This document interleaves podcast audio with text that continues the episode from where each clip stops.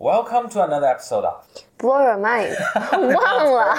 忘词儿了，忘了。两个人的公路博客。嗯，大家好，我是冯子峰。我是简丽丽。哇，这个也是过完春节之后啊，第一次是。嗯，简丽我是这么这么构想的哈，就是咱们这个春节假期还挺长，我们各自也都看了一些电影和书。嗯嗯，是的本。来我是想逐一就在假期中，嗯每看一个咱们就录一期，结果也没做这件事儿。嗯，待很长时间也很一部分时间也是因为你也没在北京嘛，对，因为呃年前我跟何峰一直在生病。所以我就想，我们今天就很快的跟大家就是介绍一下，把我们这个过年这期间，包括其实有一部分是过年以前看的一些东西，很快我好啊我会介绍。好啊，你先开始吧。我先开始，我这我这东西比较多，不知道我这个讲完了是不是咱们这期那对，那我们再录第二期。OK，所以那接下来先是冯哥最近啊，不光是过年期间了，其实这个就最近还颇颇为颇长一段时间内，呃，看过的和看了一半儿的一些一些东西。嗯，OK，开始了。嗯呃，我先想介绍的，我最近看了很多都是传记啊什么的。嗯我先特别想推荐的是那个，就是 PBS 美国的一个纪录片电台哦的那个，呃，我也跟你说过，就是拍的叫 American Experience，呃，它这个系列就叫 American Experience。嗯然后听望文生义啊，它就是讲的就是美国的这个历史以来的，就就美国这个国家这个历史以来历史上重大的人物和事件啊什么的。嗯它那个翻译的成为中文，我觉得还挺挺传神的，叫《美国印象》，哦我觉得还挺有意思。它有上百部片儿，所以它比如说专门有一集，就跟跟肯尼迪家族相关的就有四五集，所以它都是纪录片吗？全是纪录片，嗯，历史纪录片。所以我看的这一集叫做那个 The Kennedys，就是讲肯尼迪迪家族的呃这个兴衰史吧。嗯，哎，那那是最近肯尼迪又出了一个对，新片呃我为什么会去看这个呢？因为我最近是先出了一部片叫 Jackie。嗯 Jackie 就是 JFK，就是肯尼迪总统的妻子，嗯啊她叫 Jackie，Natalie Portman 演的，嗯就是那个。但是我太沉闷，我就实在没看下去。真的啊嗯，嗯他因为他这个片子是就是底下轻微剧透了，但是因为这这片子没剧情，所以也没什么好透的。就是他拍的就是肯肯尼迪的简单故事，大家都知道了，就是一个嗯非常年轻的，应该四十出头就当了总统，呃，也是人又帅，他老婆又特别漂亮，然后孩子也都特别天真可爱，什么当时都很小嘛，所以整个就是六六六一年的时候当呃进入的白宫，所以当时是人们哇万众瞩目啊，就是好像整给整个美国社会带来了这个新的力量和希望。结果没待两年就被人暗杀了，嗯呃，不是暗刺杀，嗯然后呃，他这个片子那就举国悲痛啊，成为历，包括他这个刺杀的这个经过，就是成为呃不解之谜。嗯就简简单讲一个环，他是当时去德州嗯，去呃，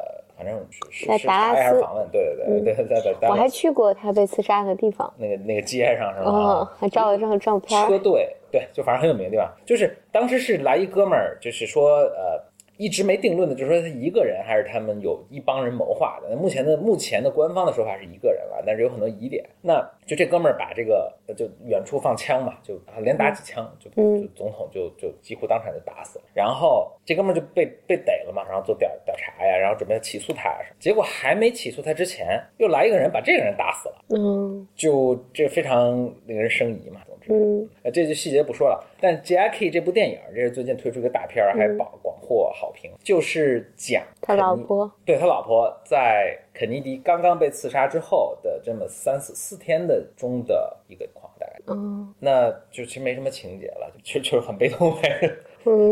就就这么一个过程。但其实他老婆的人生也很传奇，对吧？对对对，他老婆后来就还 改嫁呀，抢了自己妹妹的老公。呃，对对对，嗯，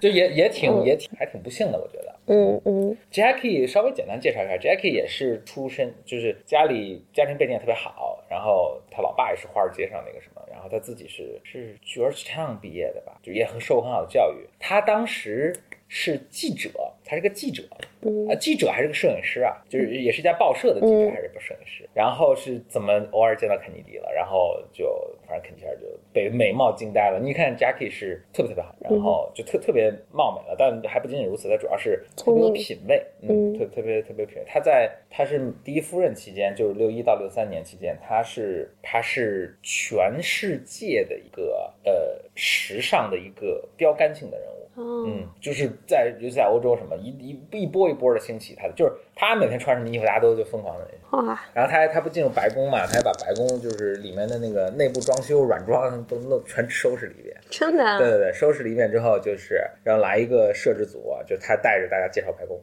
介绍了一圈儿，就这个这这个纪录片都有，嗯还还还挺逗。那个就是这个 Jackie 这部电影里面也提到了，嗯。对，所以这这是我正好想说这两部电影，然后就是哎，我我想插个小八卦，这是我幼年时候看的那种不不明来源的书，啊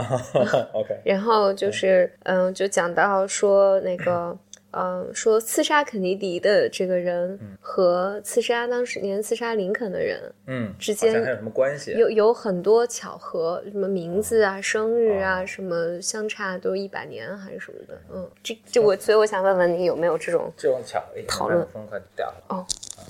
这个呃首先我看的东西都是比较不是这种捕风捉影的，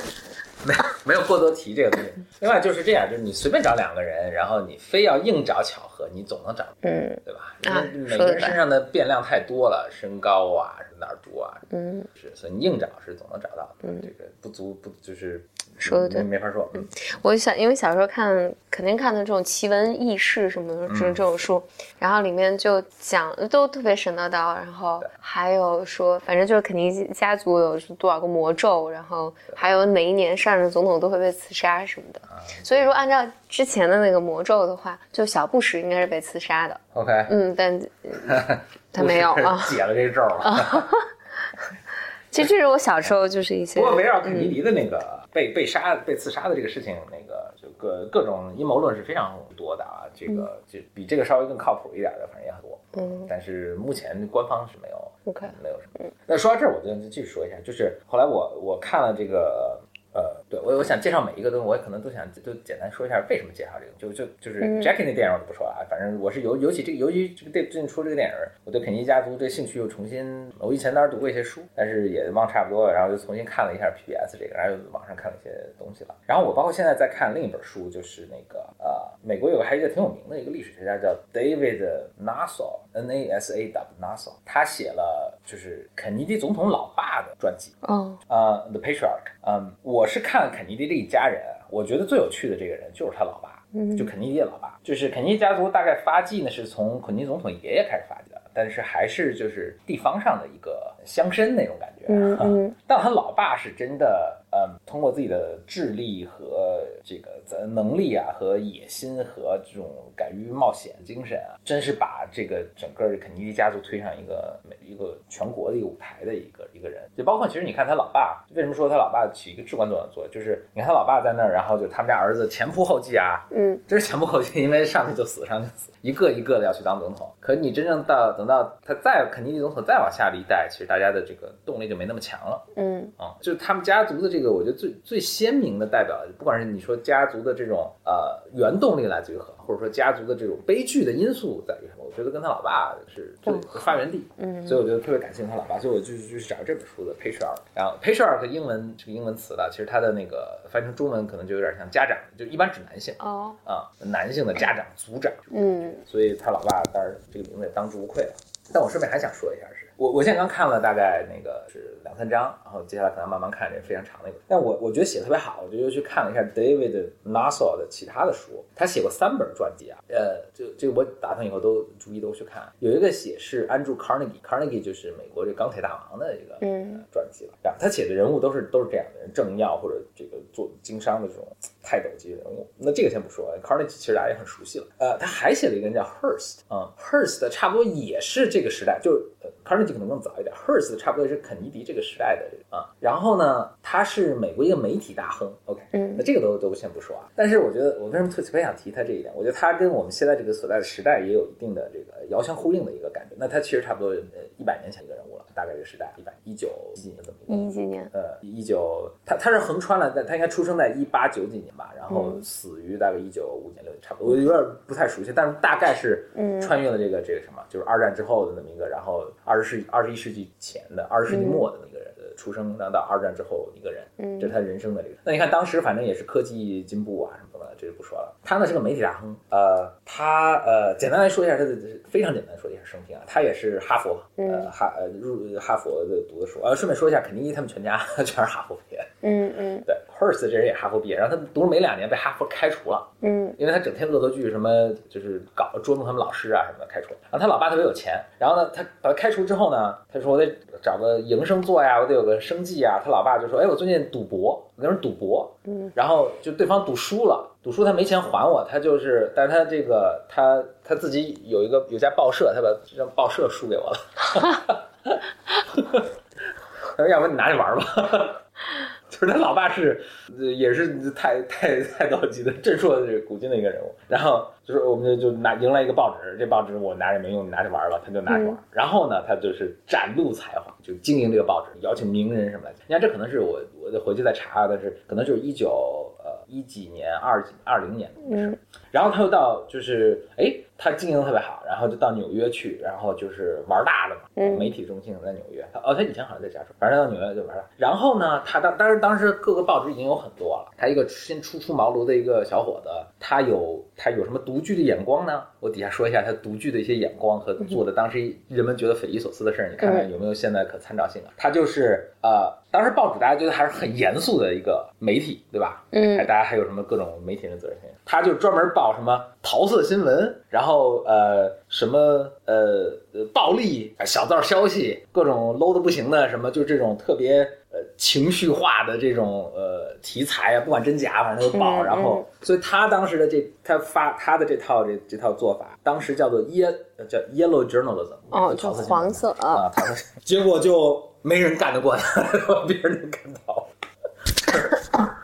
他这个成为那个，就是反正大家都特别爱看啊，然后就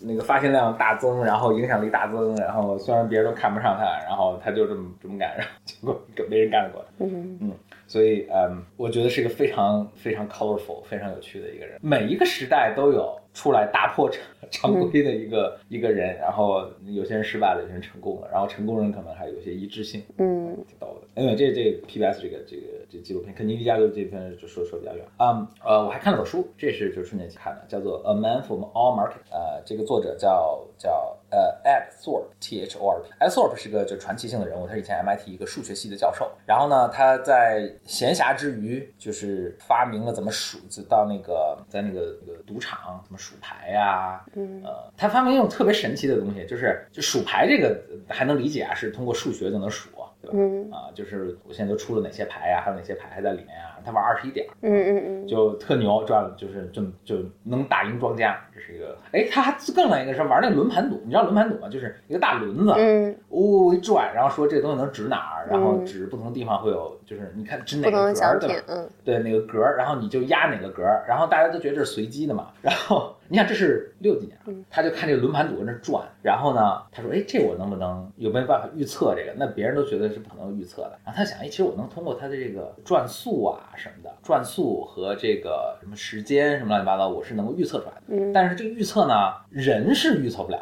嗯他就想，他不是数学家嘛？他想，哎，我我其实把这公式做好之后，我就拿他就是焊了个什么电路板，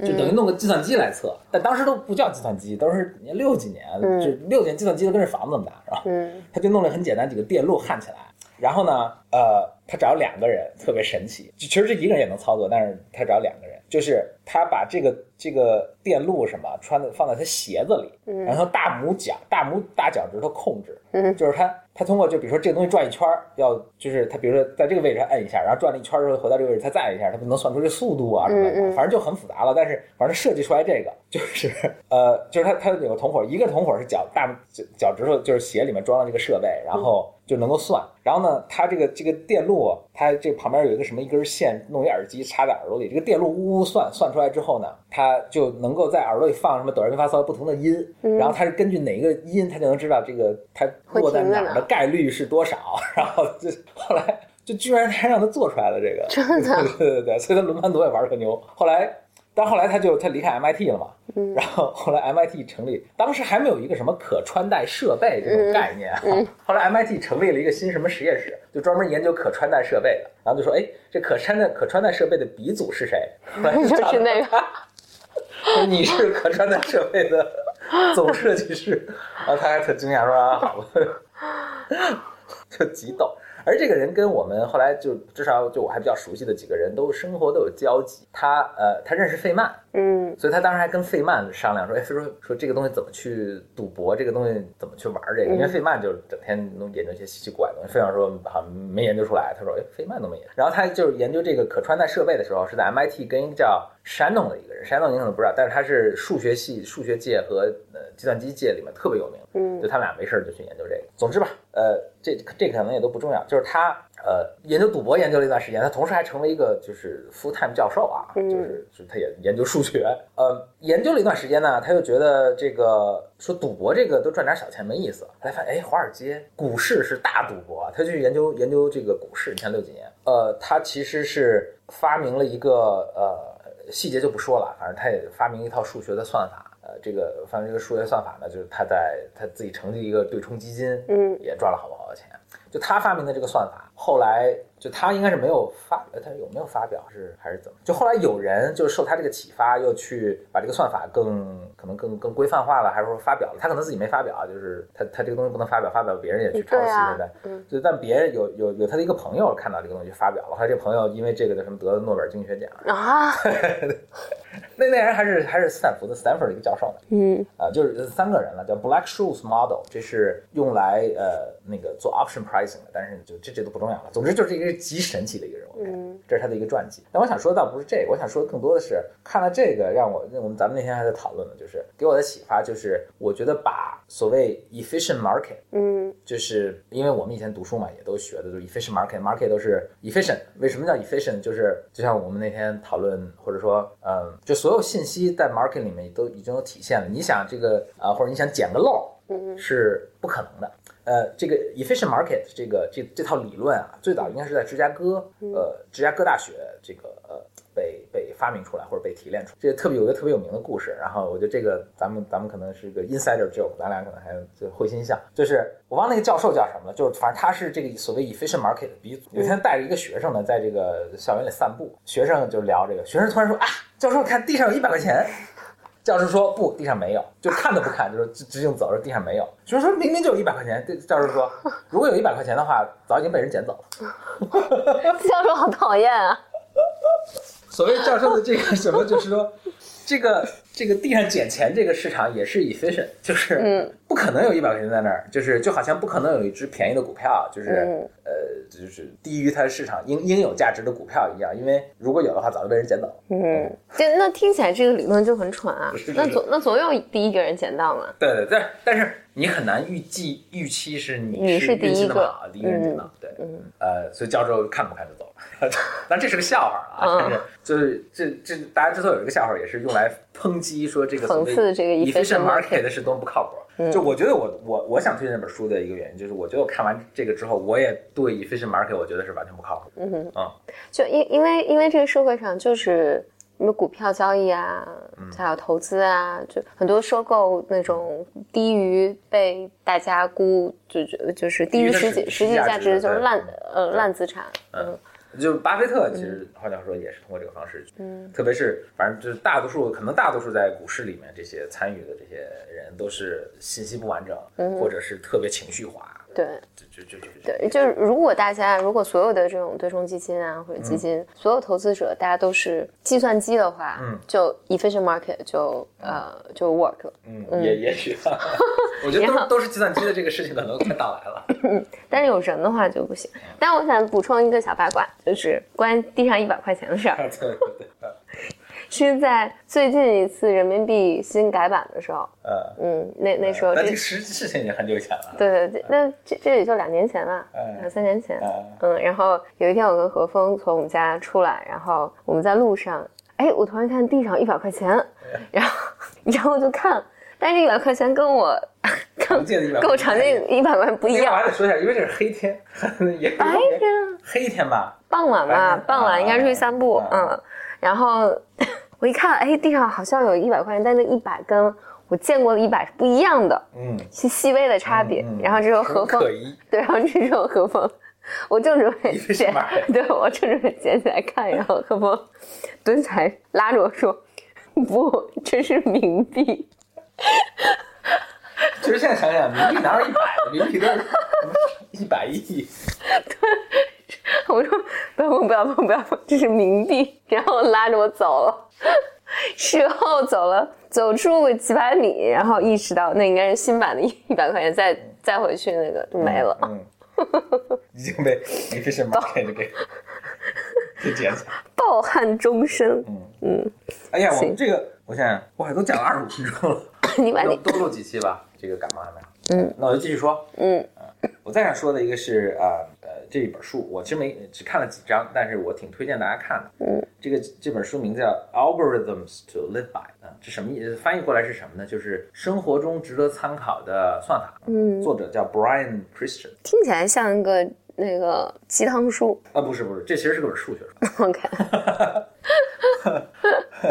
他讲的是就是，就有点像十大十大致富守则。对对对 对，呃，他讲的是就是数学，特别是计算机科学中，嗯就人们在包括什么人工智能什么，就是人们找到了很多算法，然后这些算法呢，其实在我们日常生活中都是挺有用的。嗯，呃，他这个书中第一章，他大概有十来章嘛，每章讲一个算法。第一章讲的就是那个我以前说的那个呃波斯王子选妃的那个，嗯，或者公公公波斯公主选驸马的那故事。那他那里面叫做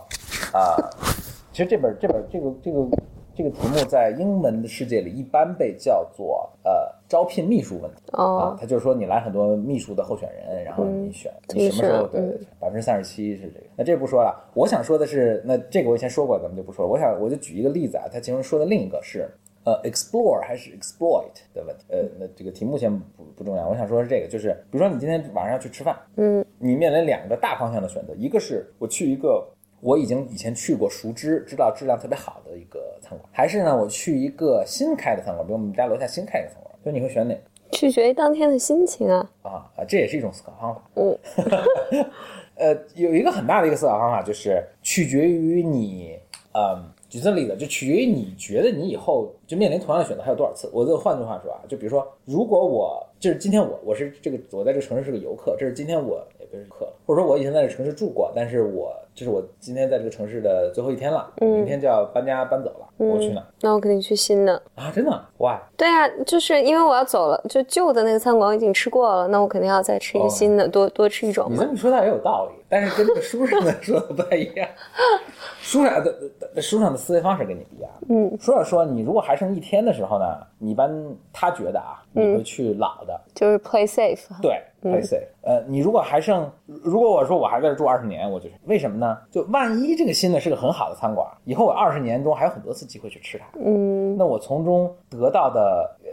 喜欢愉吧，嗯乐趣就是很多，对吧？嗯然后呢，但是如果我就这最后一天了，我即使去了这儿，即使它很好，我以后也没机会再吃了。呃，万一很差呢，那我又很倒霉。所以我觉得这个理论不 make sense。，OK OK，不是，那就是它的前提是你想最大化你从这个餐馆中或者你从这个选择中得到的乐趣。对，那可能就是个乐趣是什么？因为我我我会 argue 就是，那如果我在这还要住二十年，嗯，然后那我 我今天晚上吃哪一家其实并不重要，因为我吃了旧，明天我还有机会去吃那个新的，嗯。嗯